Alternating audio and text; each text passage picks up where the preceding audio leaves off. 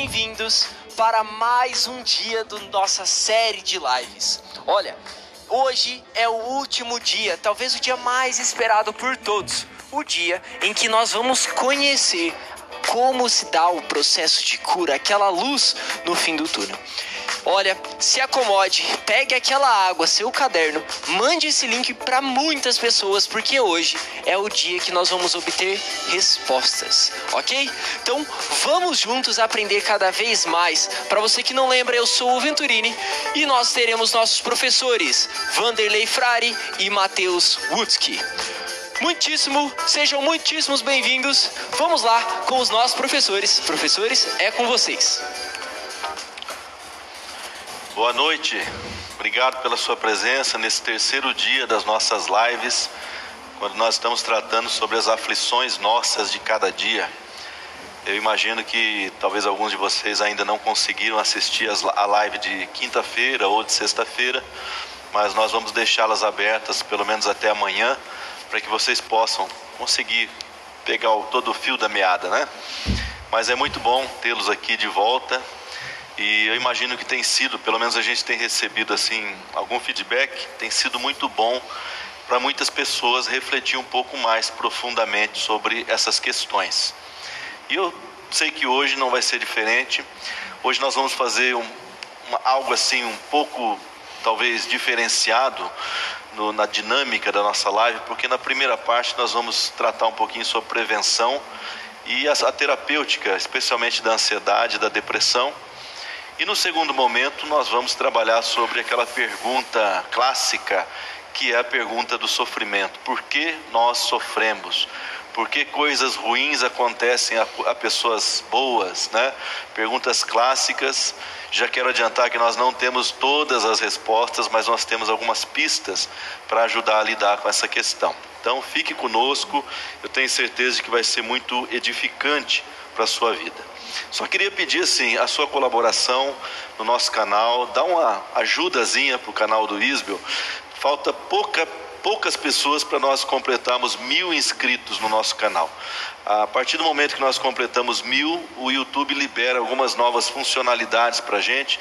Então eu pediria que você fizesse ao longo dessa live, talvez ali no intervalo, alguma coisa, você pudesse é, se inscrever e inclusive ativar as notificações para você ficar sabendo dos vídeos que nós estamos lançando aí, tá bom?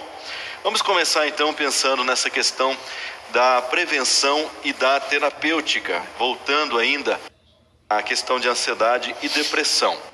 Professor Matheus está conosco novamente, muito obrigado pela sua vinda, sua disposição. Mateus, diz o ditado que é melhor prevenir do que remediar. Mas nós falamos quinta-feira especialmente que a ansiedade é uma coisa que às vezes foge do nosso controle. Ela é muito automática, porque ela faz parte até do nosso senso de sobrevivência, né? Uhum. Como é que nós podemos prevenir a ansiedade de entrar num ciclo de ansiedade, talvez, ou de deixar que ela nos leve para situações piores, sendo que muitas vezes ela é involuntária também? O que, que a gente pode pensar nesse aspecto? Certo. Muito boa noite a todos que nos acompanham mais eh, na, em mais esta live. Né? Sejam todos muito bem-vindos. E hoje nós vamos aí então trazer uma perspectiva terapêutica, tanto para ansiedade, depressão, apontando agora nesse primeiro momento aqui também para os aspectos preventivos. E quando a gente fala em, em, ansiedade, né, como o Vanderlei já antecipou aqui, a gente volta àquilo que a gente conversou um pouco quinta, né? Primeiro essa necessidade da gente conseguir fazer essa diferenciação né, de uma ansiedade natural, ansiedade patológica, né? Então, para quem não assistiu a live de quinta-feira, assista depois também, acho que é bem bacana. Mas um dos nossos grandes desafios, então, é aprender que a ansiedade ela é um sentimento da, da realidade humana, da vida humana, e que, portanto, boa parte disso nós vamos continuar sentindo. É, aí entra o desafio da gente aprender a lidar com ela. Né? Até quando a gente pensa num aspecto clínico ou quando a gente pensa numa questão mais sintomática da ansiedade, a gente vai perceber o quê? que a ansiedade é essa nossa alteração até fisiológica que de alguma maneira nos ajuda ou coloca o nosso organismo em um estado de atenção para reagir diante de uma ameaça ou diante de um possível perigo. Né? Tanto que é muito curioso isso, né? Mas quando a gente está num estado ansioso, né? A gente tem ali é, uma respiração mais ofegante, o coração bate mais forte, a gente tem uma liberação de adrenalina no sangue, né? A gente fica ali pronto a ter uma resposta de fuga ou de luta, né? Agora, o curioso é a gente pensar que como nós somos seres que pensam, né? A gente tem a possibilidade de pensar, antecipar o, o, o futuro, né? Ou até mesmo imaginar. Uh, o nosso corpo, o nosso organismo, ele reage a tudo isso como se ele estivesse diante de ameaças reais. Uhum. É por isso que quando a gente fica pensando no futuro ou num problema futuro, em, em algo que pode nos acontecer, é, o nosso organismo, o nosso corpo, ele tende a reagir como se estivesse diante daquilo. Uhum. É. é interessante porque o corpo às vezes não sabe discernir exatamente, o tempo, né? Exatamente. Se aquilo que a sua mente está vivendo Sim. já é agora ou de um Sim. outro momento. O corpo não tem essa distinção, alguma, né? É, com certeza. Tanto que a gente for pegar, por exemplo, uma fobia, né? É muito curioso a gente pensar numa fobia, né? Então você pega um sujeito que tem medo ali de um, sei lá, de uma barata ou de uma borboleta, né? Uhum. Quer dizer, qual que é um perigo real que uma borboleta pode oferecer uhum. a um ser humano? Nenhum, né? né? Mas existe ali, é claro, um emparelhamento, talvez num, num, num relacionamento traumático que envolveu a, uhum. a borboleta, algum outro animal. Então ele houve um emparelhamento, né? Ou seja, uma sincronização ali de que aquele animal representava algum tipo de perigo. Uhum. Mas é curioso, né? Que a, a, o corpo daquela pessoa vai reagir como se ela estivesse diante de um leão. Uhum. Uhum. Né? Então ela vai ou sair correndo, fazer aquele escândalo, ou vai botar alguma, algum tipo de coisa assim. Então o que, que a gente percebe sobre a ansiedade? Que existe uma, um, uma espécie de desregulação né, entre aquilo que eu estou sentindo, aquilo que eu estou ali vivenciando, com realmente o perigo real que aquilo representa. Então, dentro de um aspecto aí de pensar prevenção, que já entra também no aspecto próprio terapêutico da ansiedade, é a gente aprender a, de alguma maneira, administrar melhor as nossas ansiedades.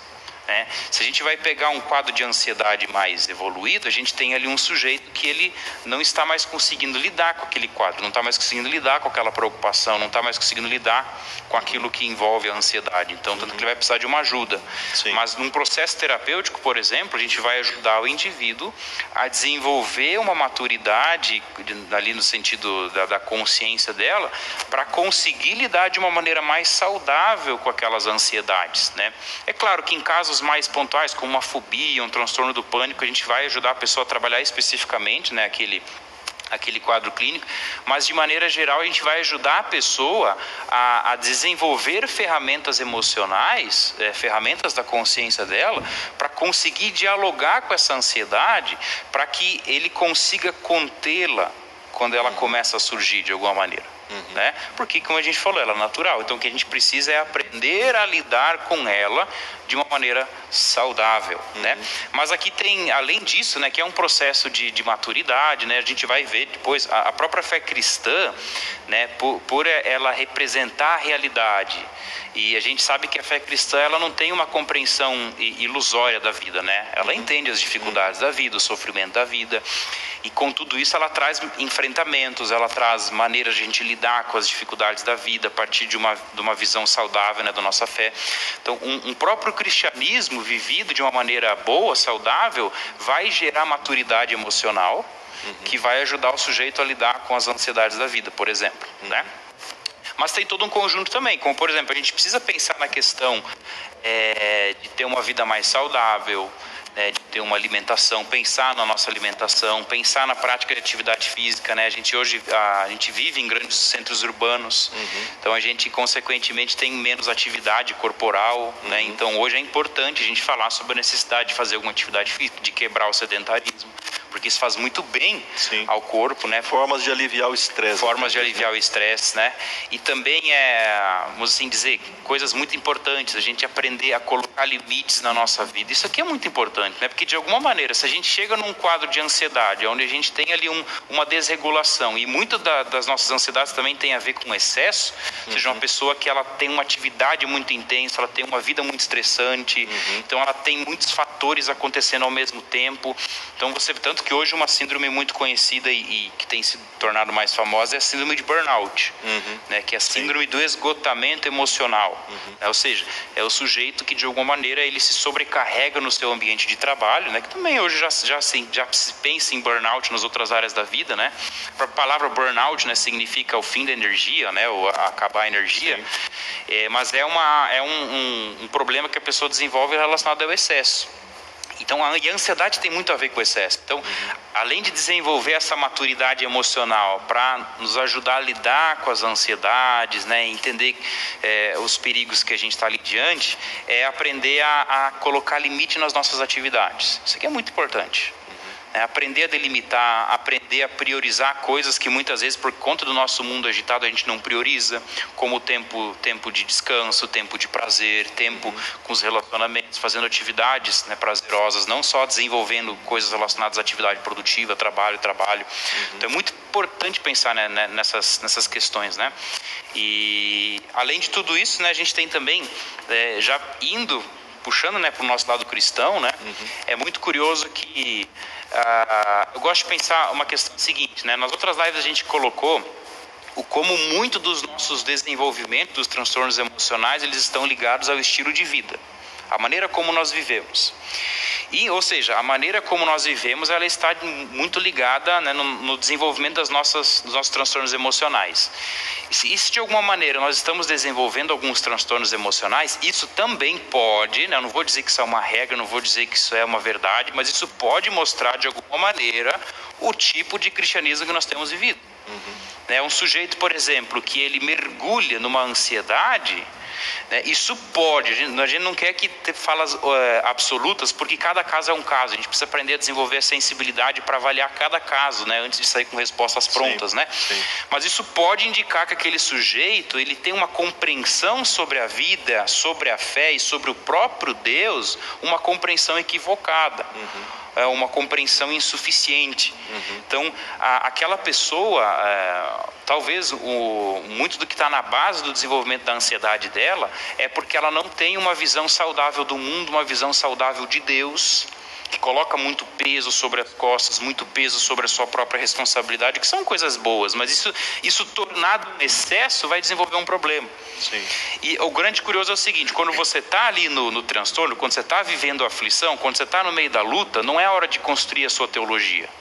Ali é a hora em que você coloca aprova a sua teologia. Ali você é colocado no fogo uhum. para realmente mostrar o que, é firme ou não. Então, eu até gosto de falar que nesses momentos de crise, de, de, extrema ansiedade, de extrema depressão, extrema angústia, vão colocar em prova, inclusive, o tipo de fé e de crença que a gente tem vivido na nossa vida, nos dias bons, vamos assim dizer. Para usar uma analogia, não é, não é hora de encher o step, é a hora que o pneu fura, né? Exatamente. O step tem que estar tá cheio, né? Exatamente. Boa analogia. Eu gosto também de pensar que na própria parábola de Jesus, né, das casas lá, né? Uhum. Que, ou seja, não é né, né, o homem que edificou a casa sobre a areia e o outro que edificou fundo com, né, com, com um alicerce profundo que chegou Sim. até a rocha. O curioso ali é que a parábola nos mostra o quê? Que não é no dia da chuva, da tempestade que é a hora de construir. Uhum. É antes, né? Você constrói no tempo bom, é que nem construção civil. Exato. Né? Em dia que está chovendo muito, você nem consegue trabalhar. Ou seja, você trabalha no dia bom. Uhum. Em outras palavras, os dias ou a maneira como nós vamos enfrentar os nossos dias maus, eles dizem ou eles indicam de alguma maneira a forma como nós temos vivido os nossos dias bons uhum. diante de Deus. Sim. Por isso que também é importante a gente falar sobre a nossa teologia, como nós cremos, como nós vemos Deus. Uhum. Então, se a gente tem uma teologia que vai entender né, que Deus vai nos privar das lutas, das aflições, das ansiedades e tal, uhum. a gente no dia mal vai se frustrar, porque a gente no dia Sim. bom está gastando tempo construindo uma teologia que não é saudável. Sim.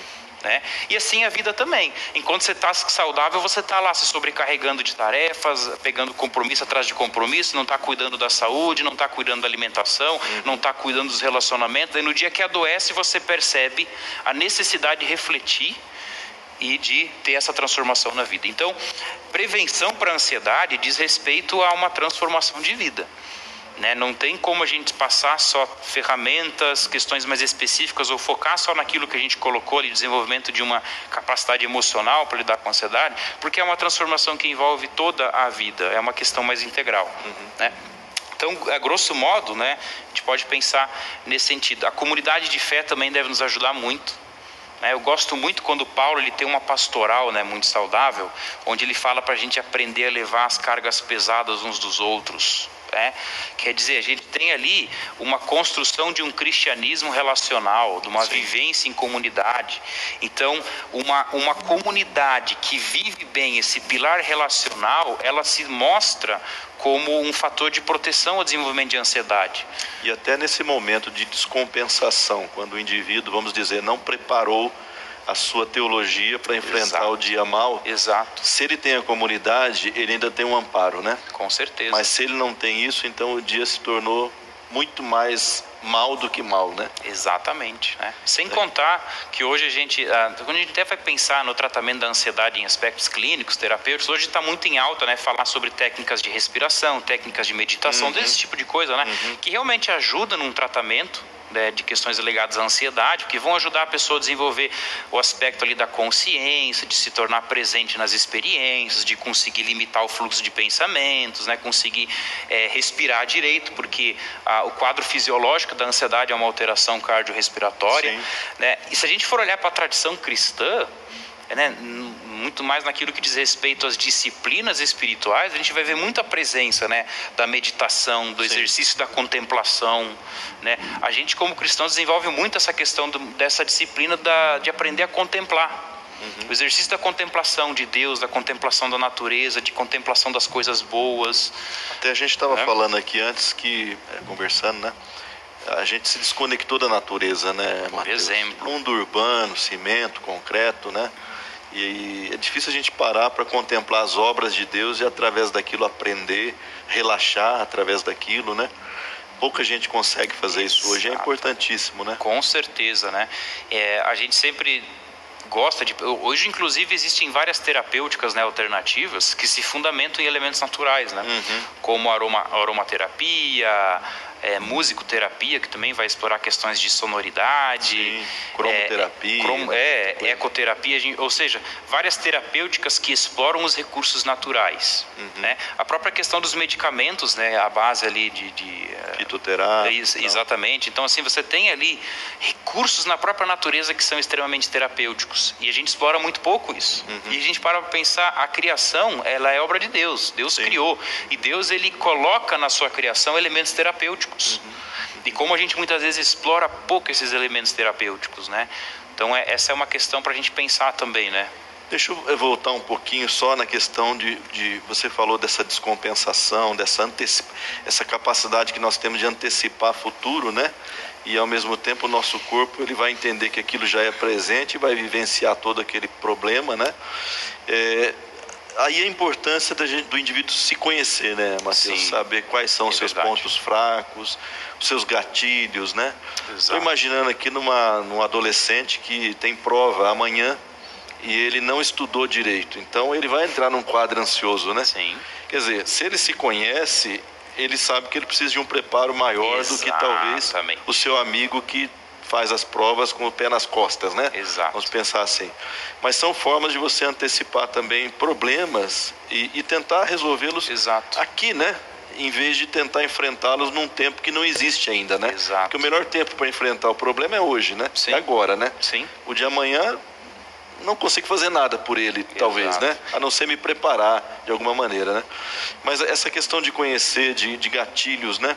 O que, que você pensa sobre esse, essa ideia de, do, realmente de você é, é, é, explorar isso imaginativamente, né?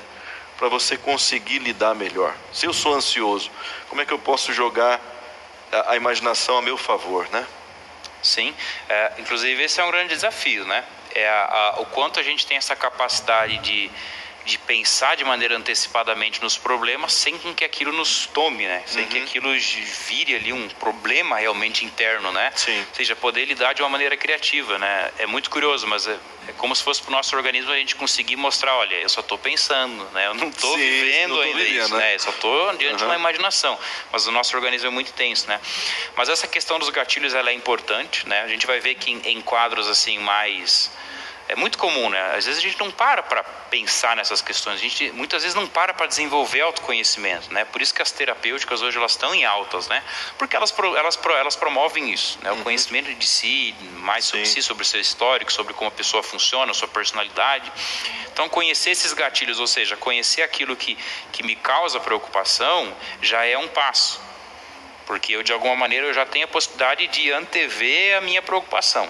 Ou de interceptar, né? Exato. Eu não quero resolver isso agora. É claro. E a gente também tem que cuidar tudo para não entrar numa neura, né? Senão a pessoa ela vai ficar preocupada para não ficar preocupada isso, também, né? Isso. Então, mas a grande questão é, eu sempre gosto de pensar que não é só você aprender os seus gatilhos, né? Para você aprender a lidar com a ansiedade no momento, tipo o rapaz da prova que você deu exemplo, né?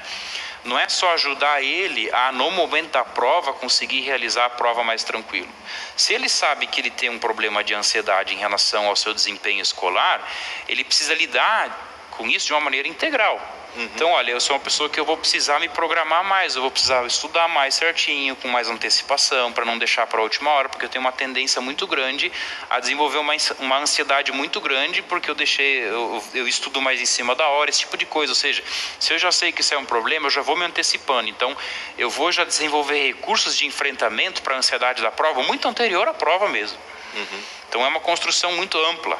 Tá. Às vezes, antes da prova, você vai Exato. estar fazendo uma, uma técnica de relaxamento. Já, né? mas você já fez todos os outros Exato. passos. Você já estudou, já fez muita Resuma, antecipação isso, já fez esquemas mentais, resumos. Você já se precaveu de alguma maneira, né? Uhum. Então, esse é um ponto, né? Então, descobrir os gatilhos é importante para conseguir dar direcionamentos, né? Com certeza. Legal.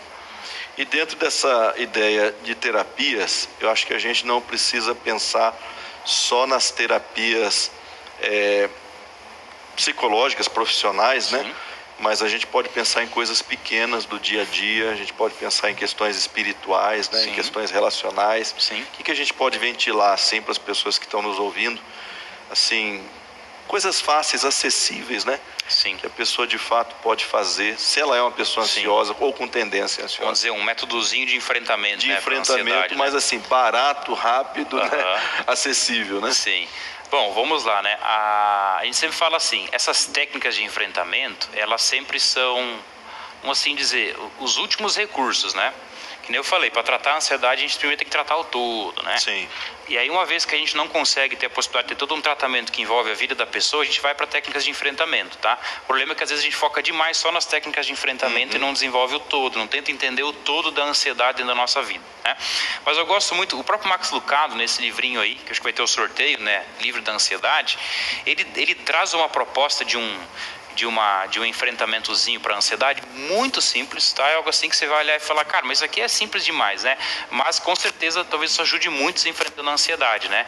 Que é, ele pega a palavra em inglês, né, que se chama calm, né? C-A-L-M, né? Que traduzido é calma, né? calma. né? Uhum. Mas dentro disso ele faz um, uma, uma, uma, espécie de construção, né? As letras elas significam ali palavras, né? Para trazer um método de enfrentamento. E, e ele desenvolve isso em cima lá do texto de Filipenses 4, de 4 a 8 né? Onde fala lá, né? Não, é, alegre-se sempre no Senhor. Outra vez digo, alegre-se no Senhor. Depois mais baixo, mais para baixo diz, não andeis ansiosos por coisa alguma, mas em tudo sejam conhecidas, né? Diante de Deus, é, seus pedidos, né? Em oração, pela súplica, com ações de graça, e a paz de Deus que excede todo entendimento guardará o coração e a mente de vocês em Cristo Jesus. E ele termina falando, né? Finalmente, irmãos, tudo que é verdadeiro, tudo que é respeitável, tudo que é justo, tudo que é puro, tudo que é amável tudo que é de boa fama, se há alguma virtude, se há algum louvor, é, que seja isso que ocupe o vosso pensamento, né?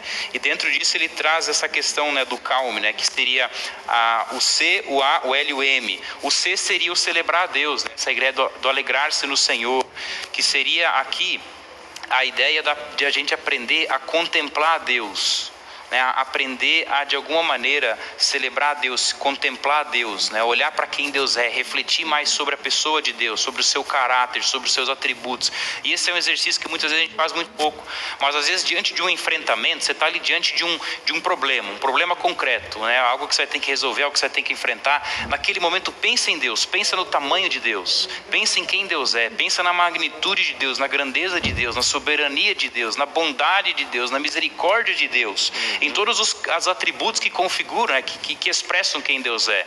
é. Medite um pouco sobre isso. Eu estou diante do meu problema, transcende, joga a sua cabeça para Deus, olha para Ele, pense em quem Ele é. Tenta se colocar, colocar você e seu problema comparado ou, né, ou equiparado ali diante de quem Deus é, da grandeza de Deus. Celebre a Deus. Né? O primeiro do, do calme, o C. O segundo seria a Deus peça ajuda, né? ou seja, clame a Deus. Né? A gente tem que aprender a desenvolver mais a nossa capacidade de clamar a Deus, de clamar pela misericórdia, de orar pedindo ajuda, né? colocando para Deus aquilo que a gente quer, aquilo que a gente precisa. Né? Ou seja, a Deus é, peça ajuda. Do A. C e o A. Daí vem o L, que é o leve a Deus as suas preocupações. É, ou seja, conseguir ter essa capacidade de fazer uma oração, nem que seja ali num momento de uma agitação, você está enfrentando algo e tal, de naquele momento você colocar isso diante de Deus. Falar, Deus, eu quero depositar sobre o Senhor, depositar sobre ti essa preocupação, esse problema. O Senhor conhece esse problema melhor do que eu, conhece todas as dimensões desse problema, o Senhor sabe como enfrentar ele melhor do que eu, o Senhor tem sabedoria. Então eu vou colocar isso diante de ti, eu vou depositar sobre aquele que realmente tem a sabedoria plena, o entendimento pleno para resolver tudo. E por último, medite em coisas boas, né, do calmo, que fecha o calmo, né, que é o Filipenses 4:8, né, pensar nas coisas que são boas e tal. Isso. Por quê? Porque quando eu busco de maneira intencional meditar em coisas boas, eu estou desenvolvendo uma mentalidade focando em aspectos positivos, focando em coisas boas. Em outras palavras, eu estou direcionando o meu pensamento para ele atuar de maneira positiva. Isso não é aquele, ah, isso é um positivismo aí que você está passando. Não, isso é você viver focando e pensando em coisas boas. A vida não é só coisas ruins. Uhum. Tá? Não estou dizendo que a gente não vai pensar nas coisas ruins, mas o cristão ele pensa nas coisas ruins da vida, nas más experiências, tendo uma referência tendo como base algo, a sua fé, tendo como base a sua fé em Cristo Jesus. Então a gente não olha para a realidade ruim da vida desamparado ou sem nada para nos orientar nessa visão. A gente olha a partir da nossa fé. Então é pensar nas coisas boas para que isso gere um tipo de entendimento, uma maneira de ser, uma maneira de pensar focada nas coisas boas. Agora isso é um desafio, porque eu vou passar, é, por exemplo, você quer fazer uma coisa muito simples para aprender a desenvolver isso? Busca viver um dia sem reclamar, busca viver um dia sem julgar, busca viver um dia simplesmente sem pensar em, em coisas negativas, para você ver como isso é difícil. Né? a gente precisa aprender a desenvolver essa capacidade de pensar em coisas boas. Uma técnica simples, mas Sim. poderosa, né? É, no livrinho tem lá, né? Se vocês quiserem ter o calme, né? Celebre a Deus, a Deus peça ajuda, leve suas preocupações a Deus e medite em coisas boas, né? Joia. Mateus, nós vamos chamar o Venturini agora, mas já voltamos. Vamos lá. Para a gente pensar um pouquinho naquela questão do, do mal como um todo, do sofrimento e qual é a resposta cristã para isso. Venturini. É isso aí, pessoal. Estamos aqui mais uma vez. Tem alguns recadinhos para te dar na noite de hoje para a gente poder continuar recebendo todo esse conteúdo de valor que está sendo dado aqui hoje. O primeiro recado é que teremos sorteios. Exatamente. Prometi para vocês na semana passada que nós teríamos sorteios e hoje nós vamos ter vários, mas vários sorteios. Quero te mostrar os primeiros sorteios aqui. Olha só. Serão sorteados dois kits com esses dois livros que eu mostrei para você na semana passada. O Fim da Ansiedade, de Max Lucado, e Depressão, do Dr. Ismael Sobrinho. Serão dois kits com esses livros que estão em minhas mãos. Para participar é muito simples. Se você fez sua inscrição lá no nosso site isbel.org.br/lives, você já está concorrendo a isso. Outra maneira de você participar é tirando uma fotinha nossa aqui, postando nos stories do Instagram e marcando @ceeisbel, ok? Dois jeitos tranquilinhos para você participar de dois kits desses livros aqui. Só que daí você deve estar achando, nossa, mas é só isso? Eu vou concorrer tipo dois livros? Não, você não vai só concorrer dois livros. Nós preparamos uma coisa muito legal aqui também de sorteio para você, que é hoje você pode ser o sortudo ou a sortuda que ganhará acesso ao nosso curso Palavra. Exatamente. Você vai ter acesso a um curso gratuito. Olha isso. Você pode ser sorteado ou sorteada e ganhar acesso a esse curso gratuitamente. Então, ó, não deixe de postar no Instagram aquele story marcando CEEISBEL e também, se você não está inscrito no isbel.org.br barra lives, se inscreva, não perca essa oportunidade.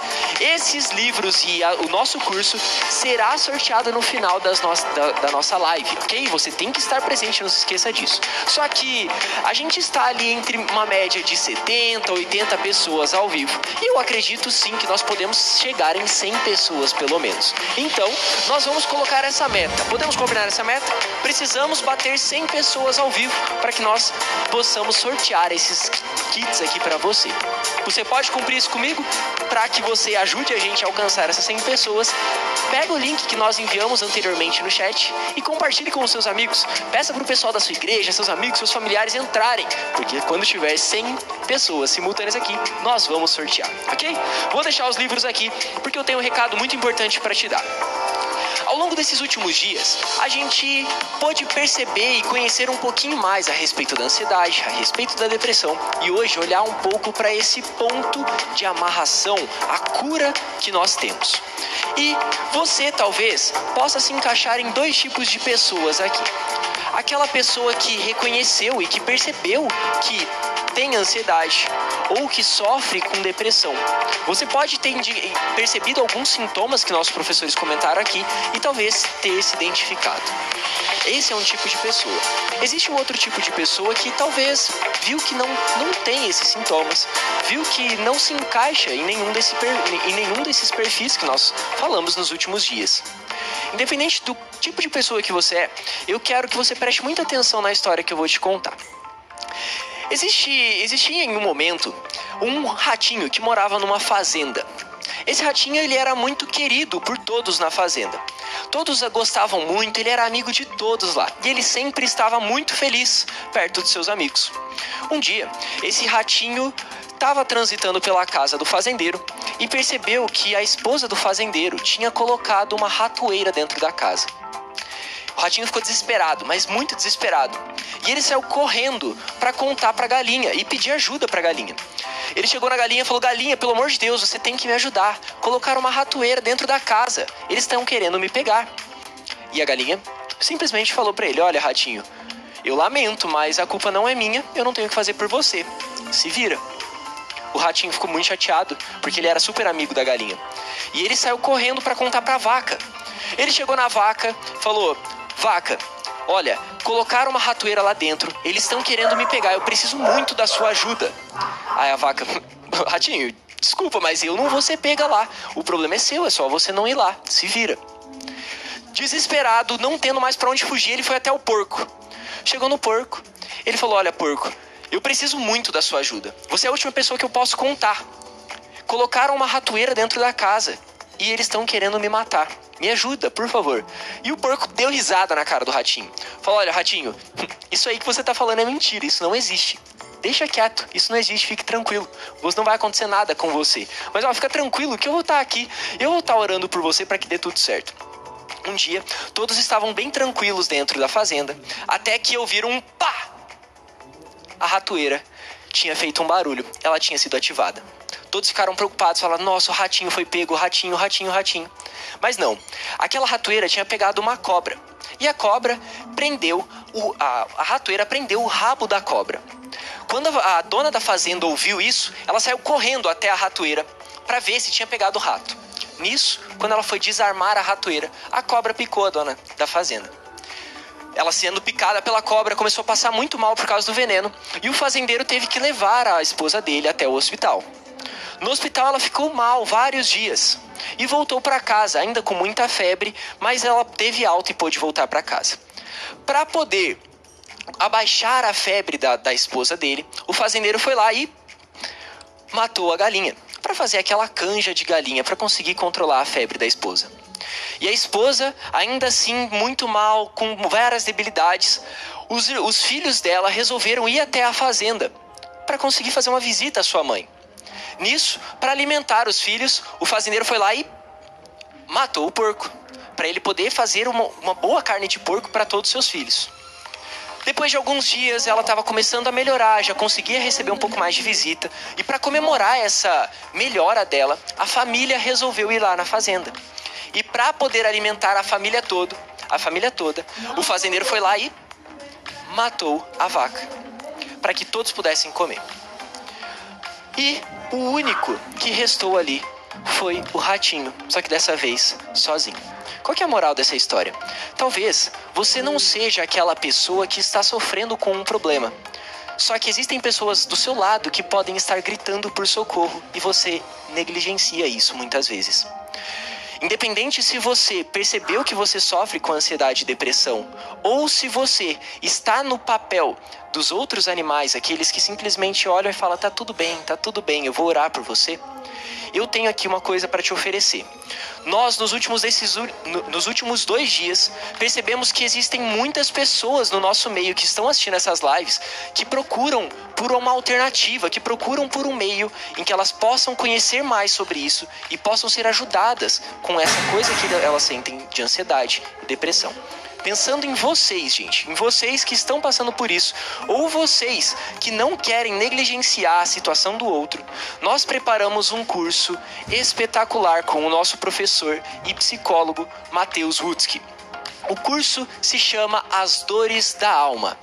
Nesse curso, você vai ser guiado durante três, durante três momentos para conhecer mais sobre a ansiedade, a depressão e como a Bíblia enxerga isso.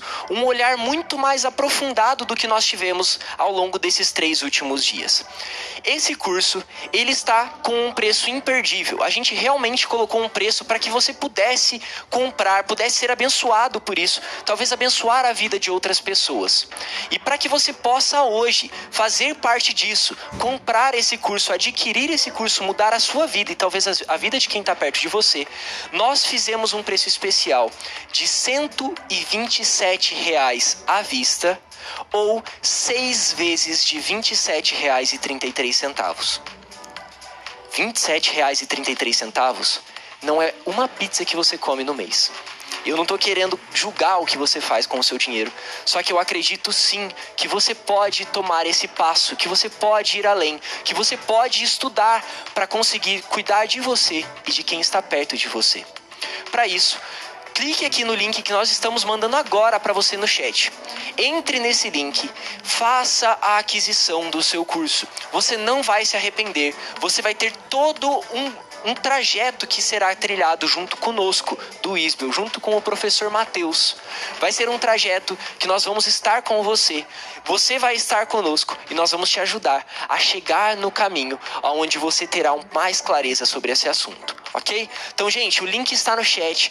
Não deixe de perder essa oportunidade. São pouquíssimas vagas que nós vamos abrir. Nós não queremos que entre muitas pessoas, porque nós queremos ter a oportunidade de realmente conversar com todos vocês e ajudar todos vocês. O link está no chat. Não perca a sua oportunidade, ok?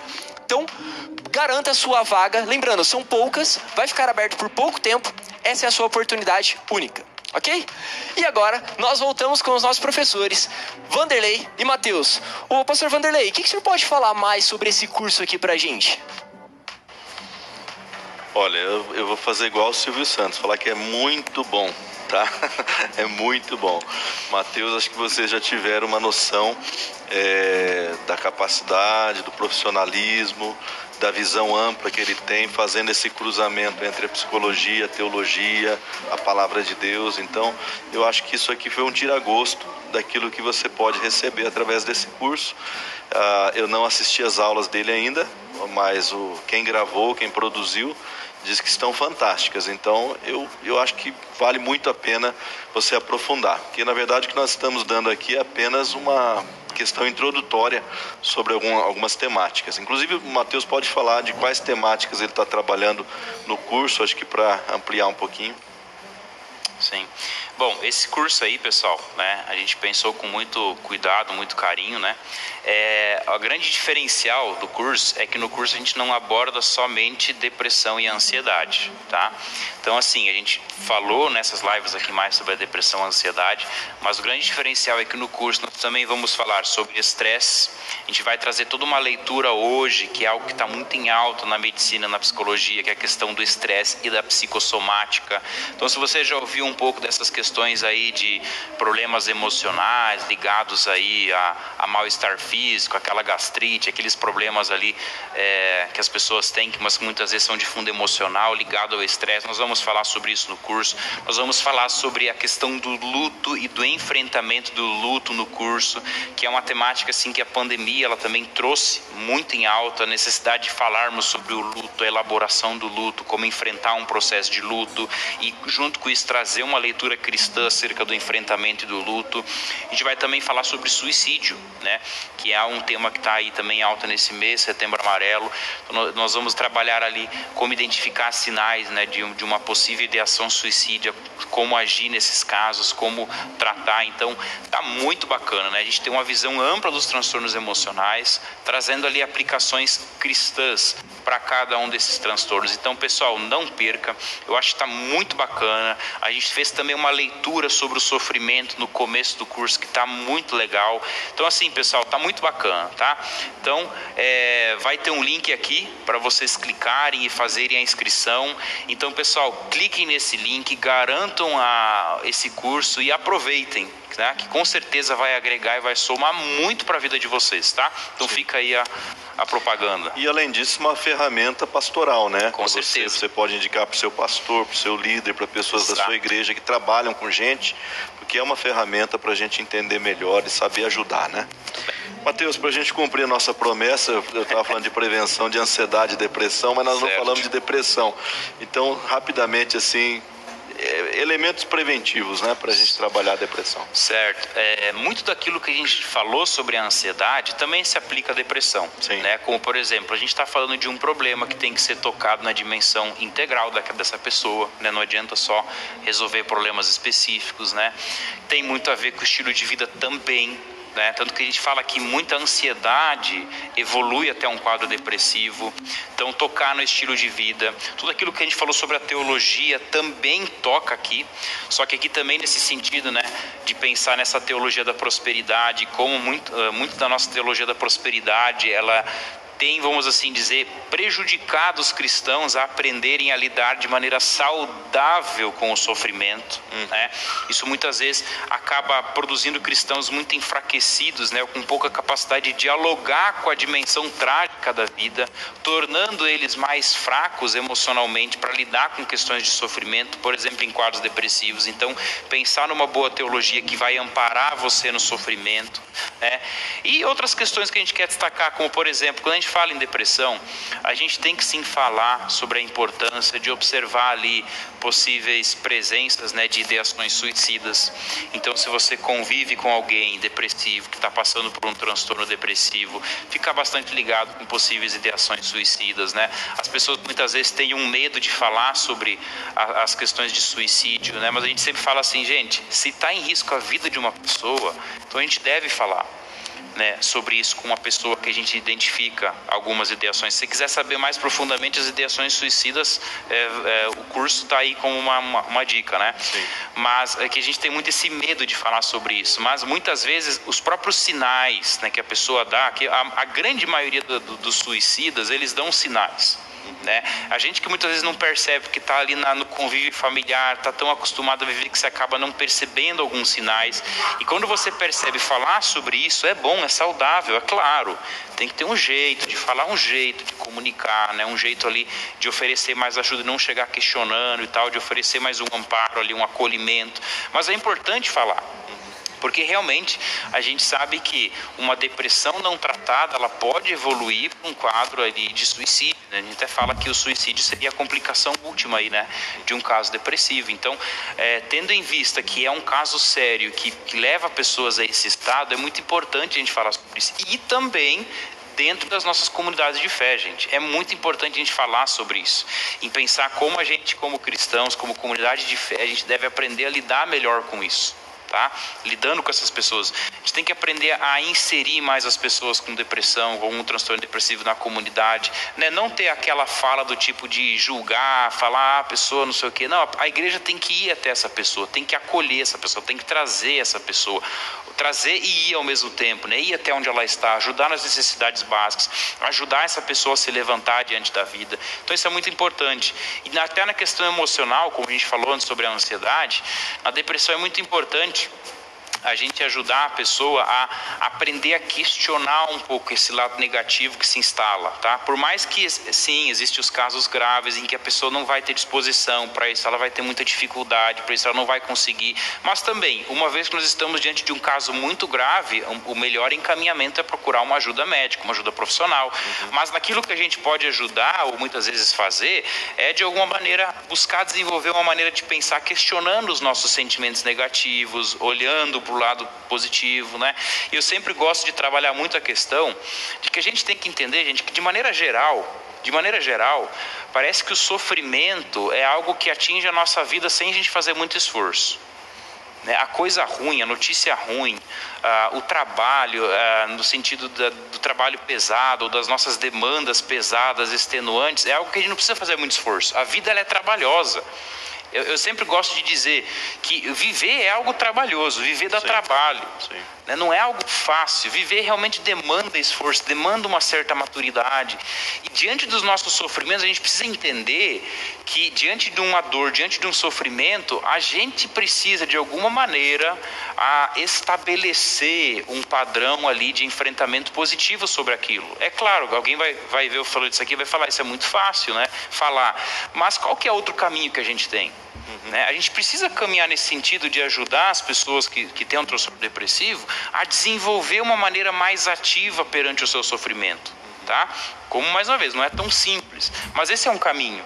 Tá? Então, por exemplo, ajudar a, a, pegar toda a questão da fé cristã e, e, buscar encontrar elementos na fé de como a fé nos ajuda a enfrentar momentos de luta, enfrentar momentos de dor, enfrentar momentos de estresse, enfrentar momentos de perda, enfrentar momentos de tribulação, de sofrimento e conseguir enxergar na graça de Deus não algo que vai nos privar do enfrentamento, né? que vai nos privar, que vai contornar a nossa vida da dor, mas que vai nos equipar, que vai nos ajudar. Eu gosto muito de uma frase de C.S. Lewis, né? no curso eu trabalho essa frase que perguntaram, né? Que é uma pergunta, na verdade. C.S. Lewis diz o seguinte, né? Por que, que o cristão não deve sofrer? Né? Ou por que, que o cristão não deveria sofrer? Uhum. É justamente. A, pergunta é por que o cristão sofre? É. ele inverteu. E ele né? inverte, ele diz assim, mas por, por que, que, não, o cristão né? não deveria sofrer? É. Porque estando em Cristo Jesus, os cristãos são as pessoas mais aptas a enfrentar o sofrimento. Sim. Porque em Cristo Jesus a gente encontra uma capacitação para isso, tá? Então, é claro, com um cuidado, a gente aqui é muito simplista nas nossas falas, a gente sabe dessa limitação, mas a gente tenta dar pelo menos um mínimo de luz de, claro. direcionamento para essas questões, né? E eu acho importante, Matheus, a gente falar da necessidade do profissional, né? Sim, Porque se o indivíduo percebe sinais na sua própria vida, ele deveria pelo menos naquele estágio inicial, onde ele tem forças ainda, tem capacidade de reação, ele deve saber a hora de procurar um profissional. Sim. Né? Então, se você percebe períodos de tristeza que se repetem, mesmo que sejam períodos curtos, mas são repetitivos né, ao longo da sua vida, ou até mesmo períodos que se instalam por semanas, por meses, eu acho que são sinais que você está recebendo de que você deveria buscar ajuda. Então, não menospreze o trabalho do profissional, o trabalho do psicólogo, do psiquiatra, do médico, porque os isso é importante. Os bons conselheiros. Os, né? os, bons conselheiros, né? E é claro, as pessoas que têm a, a, sua fé, têm a sua comunidade, ela pode recorrer imediatamente ao seu líder, ao seu pastor, que também tem treinamento, que também tem orientação. Quando ele não pode resolver, ele sabe encaminhar. Ele deve encaminhar, inclusive.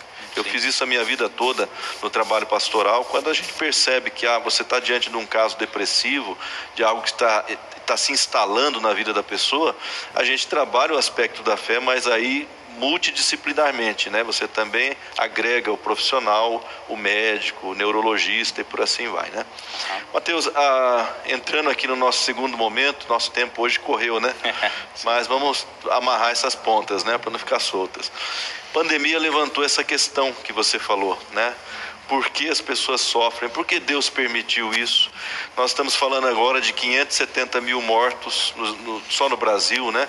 Mas estamos falando em aproximadamente 0,4% da humanidade que foi ceifada por essa doença, né? Então aquela pergunta, por que Deus permite isso aí? É uma pergunta que sempre volta, né? É uma, é uma pergunta antiga, já estava lá com os antigos filósofos, né? Se perguntando se Deus é bom, por que, que existe o mal, por que, que existe o sofrimento. Eu acho que nós não temos uma resposta para isso, né? Eu pelo menos eu, eu, procurei, eu já li os bons teóricos sobre o problema do mal, o problema do sofrimento. A gente não tem uma boa resposta. Mas eu acho que o enfrentamento é a resposta, né? Sim. Eu me lembro de uma frase de, do Andrés Torres Queiruga, que é um autor que trabalhou essa questão no livro Repensar o Mal, e ele disse assim: o mal não está aí para ser compreendido, o mal está aí para ser combatido, resistido, né? Então acho que dentro dessa perspectiva a gente não vai compreender por que, que o nosso mundo passou por esse quadro tão avassalador, né? Mas o que, a gente pode fazer para reagir? Sim, sim. Essa é, é quando a gente toca nessa questão do problema do mal, do problema do sofrimento. No curso a gente deu uma pincelada nisso também. Uhum. A gente está diante de um termo muito espinhoso, né? É Sim. É muito difícil falar sobre isso, né? A gente reconhece a dificuldade, por isso que a gente já diz assim, qualquer respostazinha pronta, muito simples sobre esse problema, não está considerando a complexidade Sim. que ele envolve, né? Mas eu gosto muito de pensar o seguinte, né? Que eh, de pensar essa pergunta na perspectiva de quem sofre. Né? Não na perspectiva necessariamente de alguém que só está pensando sobre a vida, embora isso também seja importante, né? a gente precisa sim pensar sobre a vida, refletir sobre a vida, mas da perspectiva de alguém que está num momento de dor, que está num momento de sofrimento, que está atravessando um período de, de sofrimento, de dor, talvez a pergunta nesse momento não seja o porquê que eu estou sofrendo, mas como enfrentar esse sofrimento. Uhum. É? E aí, nesse sentido, quando a gente olha para o cristianismo, a gente não vai ver no cristianismo uma resposta elaborada do problema do mal, né? no sentido de que o mal, tá, tá, tá, Deus permite essas coisas e tal, né? Muitos, muitos tornam respostas, né? muitas vezes até transformando Deus num monstro. Né? Uhum. É muito difícil lidar com esse tema. É? Mas eu sempre gosto de pensar no cristianismo como aquele que traz uma resposta ao problema do sofrimento, no sentido de uma resolução para ele de um enfrentamento, de um direcionamento. A resposta do cristianismo ao problema do sofrimento é uma resposta redentiva. Ela não vai tocar lá na dimensão. Né? Tudo que a gente pode resumir, muitas vezes, a gente vai é, tocar em questões muito básicas que muitos, muitos cristãos já conhecem. Né? O mal, o sofrimento, a doença, tudo isso entra como uma consequência da queda, do pecado humano. Uhum. É? É, então todas as modalidades de doença, de dor e de sofrimento vêm por consequência disso. Né? Mas qual que é a resposta né, para o problema do pecado no ser humano? É a própria redenção. Então agora a gente pensar no problema do sofrimento é pensar que embora a gente não saiba o que, que está por trás das motivações, né, o que, que Deus muitas vezes tensiona por trás de tantas coisas, a gente não sabe, a gente não alcança essa resposta. Mas a resposta que a gente alcança é uma resposta de enfrentamento. E aí a gente volta a refletir sobre a perspectiva de quem sofre. Da perspectiva de quem sofre, é muito mais útil saber como lidar com aquilo, como enfrentar, ao que eu posso me agarrar para enfrentar esse momento de dor, do que efetivamente meditar e refletir sobre a causa do meu sofrimento. Né? Por exemplo, quando você vai a um velório e a viúva te pergunta, mas por que que Deus permitiu? Ela não quer saber, na verdade, a razão filosófica, né? Ela, Ela quer, quer saber como enfrentar agora a vida porque, e como sobreviver a isso. Né? Exato, a gente muitas vezes acha que saber o porquê vai nos ajudar a enfrentar Sim. como. O problema é quando a gente está falando de realidades catastróficas, de coisas que já passaram. Né? Muitas vezes a gente gosta de fazer essa pergunta, e por esse lado ele tem um viés até produtivo, que é querer saber o porquê para a gente poder, de alguma maneira, evitar ou mudar ou transformar algumas coisas. Então a gente tem a possibilidade de, ao fazer essa pergunta, poder mudar e talvez não repetir os mesmos erros que nos levaram a sofrimentos. Mas o problema é que, diante de problemas maiores, de catástrofes, de facticidades da vida, essa pergunta ela não vai ter resposta. Não tem sentido. Não vai ter. Mas é, é como se naquele momento a pessoa estivesse procurando algo para entrar no coração dela e trazer alguma espécie de consolo e de enfrentamento. Então a gente pode dizer assim, o cristianismo ele não vai nos dar caprichos né, de, de respostas para todas as nossas curiosidades, mas a gente tem algo a se apegar a gente tem um Deus a se amparar, a gente tem uma perspectiva de enfrentamento. O cristianismo ele olha do sofrimento atual para uma perspectiva futura, enxergando o processo redentivo de Deus que está se realizando e que há um dia de se consumar de maneira completa. Uhum. É, o dia que Cristo retornar, que Cristo volta em sua glória, a gente vai ver, vamos assim dizer, a realidade transformada e o mal extinguido. Né? Então é um problema bastante espinhoso, mas essa é a perspectiva cristã. Né? Quando a gente olha para o problema do mal, o problema do nosso sofrimento, a gente deve olhar para a cruz, a gente deve olhar para o túmulo vazio, a gente deve olhar para a realidade de que Cristo ressuscitou dentre os mortos e Cristo venceu sobre a morte. Talvez o inimigo mais mortal que nós tínhamos, Cristo vence. Né? A morte da morte na morte de Cristo. Uhum, uhum. E Cristo vence a morte, sobre ela triunfa, possibilitando uma nova condição de vida nele, que nós já experimentamos aqui, ou seja, os benefícios redentivos né, daquilo que um dia nós experimentaremos de maneira plena já nos são antecipados no tempo presente, por meio da nossa vida cristã, da nossa comunhão com Cristo. É por isso que na nossa vida espiritual nós podemos experimentar um renovo, uma força, um enfrentamento sobrenatural que vem de Deus. Uhum. É que é aquela capacidade de olhar para dentro de si e se sentir fortalecido em Deus, entendendo que aqui nós nunca morreremos, né? nessa terra, aqui nós nunca morreremos olhando, assim dizer, o mundo completamente redimido, completamente transformado. Inclusive, nesse sentido, nós começamos a entender que a morte, inclusive, é um processo necessário. Uhum. Na nossa, vamos assim dizer, na nossa caminhada da redenção, nós precisamos morrer para um dia recebermos né, a nossa coroa da glória, o nosso corpo glorificado em Cristo Jesus. Então, a gente não tem respostas. Mas olhar para a cruz é uma maneira de começar a responder, vamos assim dizer. Uhum. Né? Me parece que o grande paradoxo é o próprio Cristo, né? Exatamente. O próprio Cristo que é Deus, que é não precisa morrer, não há necessidade de morrer, mas ele passa pelo sofrimento e deixa o exemplo, né? E a cristandade antiga, ela não teve dificuldade de lidar com o sofrimento. Ela é entendeu o sofrimento como parte da vivência, Sim. como parte da vida. Ah, e se o nosso Deus sofreu, quem sou eu para achar que eu sou melhor, né? Que é a Exato. pergunta do C.S. Lewis. Por que não Sim. eu, né? Uhum. Mas uh, hoje em dia nós temos talvez algumas mudanças de teologia. A gente falou bastante de teologia aqui. E o melhor que nós podemos fazer pelas nossas almas, né, pela nossa vida, às vezes é se desvencilhar dessas teologias, né? Verdade. A gente estava falando da teologia da prosperidade, que prometeu uma prosperidade material para a gente, né? E de repente a, a, vida se resume àquilo: eu tenho carro, eu tenho casa, eu tenho dinheiro na conta, faço viagens. Isso é a bênção, né? É. Mas isso já teve uma evolução, né, Mateus? Hoje tem a prosperidade emocional, né? Que é você se sentir bem, né? O tempo todo, né?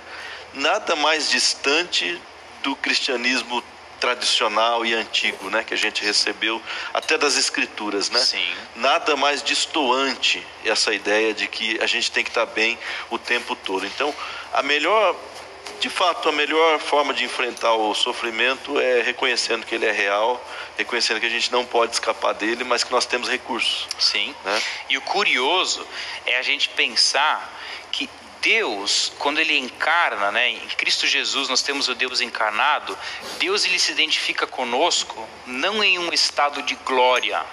Sim. Eu sempre gosto de falar isso assim, né? Não tem como a gente querer gerar uma identificação humana com, com Deus por meio da glória, porque a gente nunca vai alcançar um estado de glória, de sublime glória, como Deus é, como Deus vive. Sim. Então, se a gente for querer se identificar com Deus na vitória, na glória, a gente nunca vai chegar lá. Mas existe um ponto onde Deus se identificou conosco que a gente pode olhar para Deus de maneira identificada, que é no sofrimento. Uhum. Então é no sofrimento onde o Deus encarnado ele toca a nossa condição e ele olha de olho no olho.